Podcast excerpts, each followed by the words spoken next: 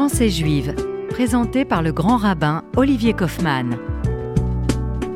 Mes chers auditrices et auditeurs de RCJ, me voilà de retour avec vous. Pardonnez euh, cette émission euh, légèrement raccourcie en raison euh, et à la fois de l'actualité et également de la semaine de la Tzedaka. Je vous invite à répondre massivement, quels que soient vos moyens.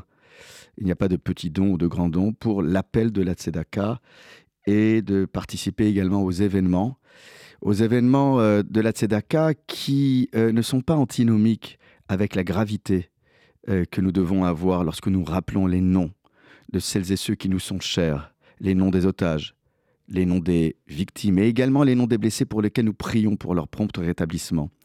La joie n'est pas antinomique avec une mémoire chevillée au corps. Rappelons-nous que dans le judaïsme, il n'y a pas de mémoire mortifère. Je le sais plus que jamais, étant rabbin euh, d'une synagogue fondée par des déportés, qu'il y a parfois une relation coupable à la joie, voire même au bonheur. Mais pour transcender nos angoisses et nos peurs, nous devons multiplier les occasions de faire régner la simcha, la joie. Cette joie qui nous permet euh, non pas d'être dans une forme de légèreté ou d'insouciance, mais qui nous permet d'aller au plus profond de nous-mêmes chercher ce point dont je vous parle souvent, Nekuda Penimit, ce point sur le plan mystique intérieur, qui malgré toutes les agressions, toutes les sollicitations parfois négatives, est resté intact. C'est sur ce caractère euh, immaculé, indemne, qui est en chacun de nous, que je voulais vous interpeller aujourd'hui. La sacralité de la vie, la sacralité d'un enfant. Je me souviens d'une visite à la synagogue de la place des Vosges, il y a pas mal de temps, de celui qui était à l'époque le grand rabbin d'Israël et qui est maintenant le grand rabbin de Jérusalem, le Rav Shlomo Amar. Et il était venu participer à une cérémonie de commémoration de l'ouverture des camps d'Auschwitz, qui avait été instituée par mon prédécesseur, Père à son âme, le rabbin Liché.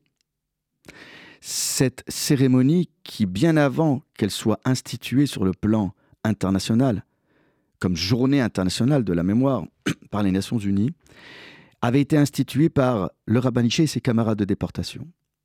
Et durant une de ces cérémonies, dont j'ai l'honneur d'avoir la charge aux côtés euh, euh, de celles et ceux qui, comme Claude Boscherberg, sont des militants infatigables de la mémoire.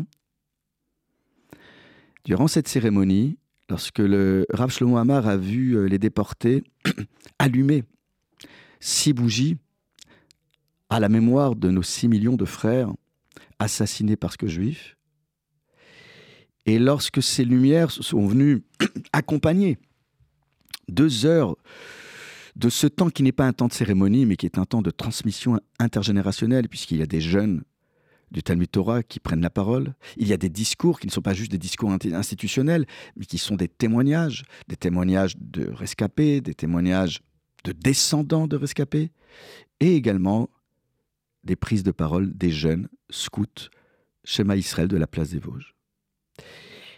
Et lorsque le Rav Shlomo Amar fut invité à prendre la parole, il regarda tous les enfants, qui pour certains étaient âgés de 6-7 ans, qui pour certains n'avaient même pas de place assis sur un siège, mais qui étaient assis tout autour de la teva, de cette estrade, de cette bima, sur laquelle nous lisons le rouleau de la Torah.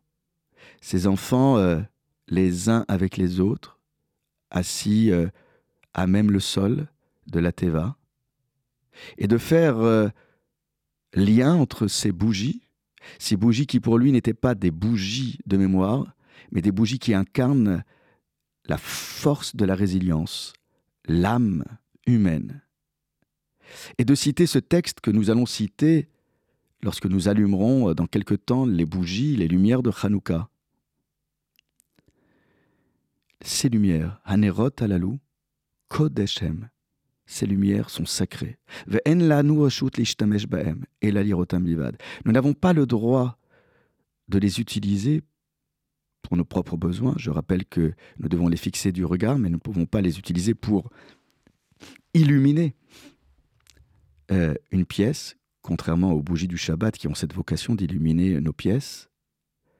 Ces bougies de Hanouka qui sont là pour durer à minima une demi-heure, dont le shamash, euh, cette fameuse bougie qui n'a l'air de, servir à rien, mais qui est en fait ce que nous appelons dans le jargon euh, euh, rabbinique siman un signe de reconnaissance, comme pour nous rappeler à chaque fois, si tant est qu'on soit touché d'amnésie, de nous rappeler que nous n'avons pas le droit de nous en servir, autrement que pour les regarder, les contempler. Et le Rav Shlomo Amar de faire ce lien incroyable. Les enfants sont sacrés attention à ne pas attenter à leur intégrité physique ou psychologique. Contemplez-les. Dites-leur qu'ils sont beaux. Comment ne pas penser à ces enfants qui sont enfermés, disais-je, il y a quelques instants, dans l'obscurité et les ténèbres de ces endroits maudits que sont les geôles et les souterrains de ces terroristes barbares du Hamas. Et lorsque nous regardons attentivement nos textes, non seulement l'enfant est sacré, mais il incarne à la fois l'espérance et le miroir de nos propres avancées, voire parfois nos renoncements.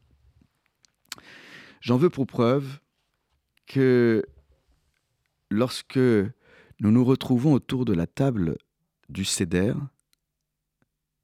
cette nuit pascale où nous prenons la peine de raconter l'histoire de la sortie d'Égypte. Nous avons des enfants autour de la table qui sont au cœur même de nos préoccupations, puisque la Haggadah va traiter des fameux quatre enfants. Et les Wiesel en rajoute même un, le cinquième fils, lui qui n'est pas à la table.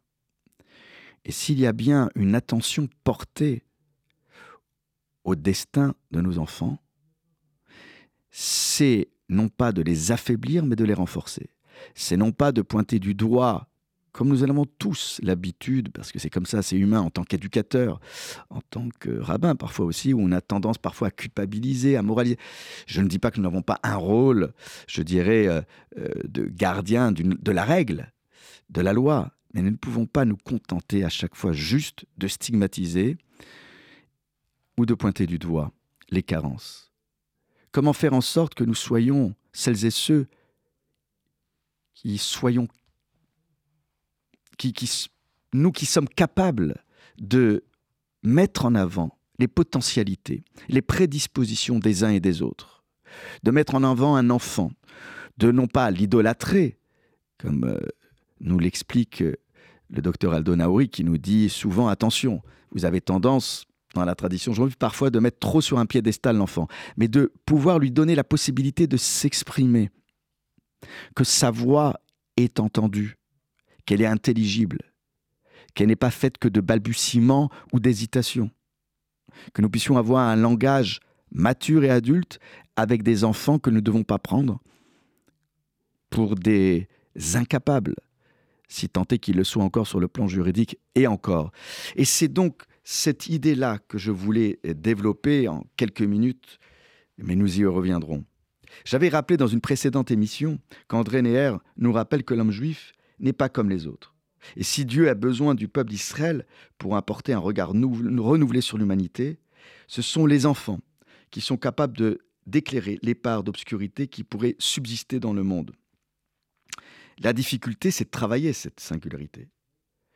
La difficulté, c'est que cette définition juive, l'avais-je rappelé, euh, oscille entre euh, ces deux dimensions, celle à la fois de euh, la définition de la singularité et de la définition universelle. Dans le judaïsme, nous rappelons que dans le ventre de la mère se joue la réception de la Torah. Nous associons la Torah à la mer, la mer à la Torah. Il est intéressant de voir qu'en hébreu, pour euh, signifier la grossesse, herayon, vous avez euh, euh, une sonorité qui est proche de har, qui signifie montagne, comme si le ventre bombé de la femme enceinte s'apparentait à la configuration d'une montagne, celle du Har Sinai, c'est-à-dire cette montagne devant laquelle des enfants d'Israël ont mis de côté leur rivalité clanique et tribale pour pouvoir mieux écouter le message divin qui devait rassembler et non diviser. Le rabbin Steinsalz, ne dit-il pas, est juif, celui dont les petits-enfants sont juifs. Le roi Salomon, Shlomo Ameler, évoque dans ses textes l'idée d'un triple nœud qui ne peut se dénouer comme pour évoquer les trois générations. Ce sont souvent les grands-parents qui amènent les enfants au Talmud Torah. Ce sont souvent les grands-parents qui, au cœur d'une table familiale, lorsqu'on a la chance de les avoir autour de nous, sont capables de temporiser, de nous donner une ligne d'éritrice et qui nous rappellent l'attention que nous devons avoir au devenir de nos enfants. Rappelez-vous, cet enfant qualifié de méchant parmi les quatre enfants de la Haggadah est un chacham, est un sage qui s'ignore. C'est à nous de lui montrer que malgré les apparences obscurités, il y a une lumière qui est en lui comme en chacun d'entre nous. Vous regarderez attentivement le texte dans la Haggadah qui fait référence au texte biblique à propos de cette question. Ma azot lachem. Quel est ce travail que vous réalisez qui n'a plus aucun sens à mes yeux dit le fameux enfant appelé Racha, méchant. Quand vous regardez attentivement dans la Torah, il n'est pas écrit que c'est l'enfant méchant qui prononce cette phrase. Benechem. Il est écrit vos fils, vos enfants. Et Rashi, célèbre exégète champenois, nous dit dans son commentaire Bessora Torah, c'est une bonne nouvelle. Bonne nouvelle que d'avoir des enfants. Ah, vous aurez des enfants difficiles. Il ne tient qu'à vous de les raffiner, de les accompagner vers la lumière du savoir. C'est par la culture, c'est par le savoir, c'est par l'étude, c'est par la lecture que nous accompagnerons des générations entières vers le raffinement. Lorsqu'on se prétend juif et de surcroît observant, nous devons faire attention à ce que nos enfants puissent employer les plus belles formules, un langage châtié, un langage raffiné. C'est ainsi que nous élèverons le monde pour donner de la force à cette expression du Talmud Pesachim, Lishna Ma'alia, un langage élevé, raffiné, un langage qui élève, qui raffine. Ce sont pour toutes ces raisons que nous devons faire très attention à l'expression de nos enfants, pour qu'elle ne soit pas la reproduction de ce qui est parfois entendu dans la rue, mais qui soit l'expression de la bouche la plus élevée, la bouche la plus poétique. Adonai Sefatai Tiftach, ou Latecha. C'est cette expression euh, qui euh, nous incite à chaque fois à faire en sorte que lorsque nous ouvrons la bouche, nous puissions exprimer les choses les plus raffinées et les plus belles. Mes chers amis, je vous laisse et je vous souhaite un très bon Shabbat Shalom, un Shabbat de paix, un Shabbat de sérénité. Écoutons nos enfants, prêtons attention à leurs propos. Shabbat Shalom.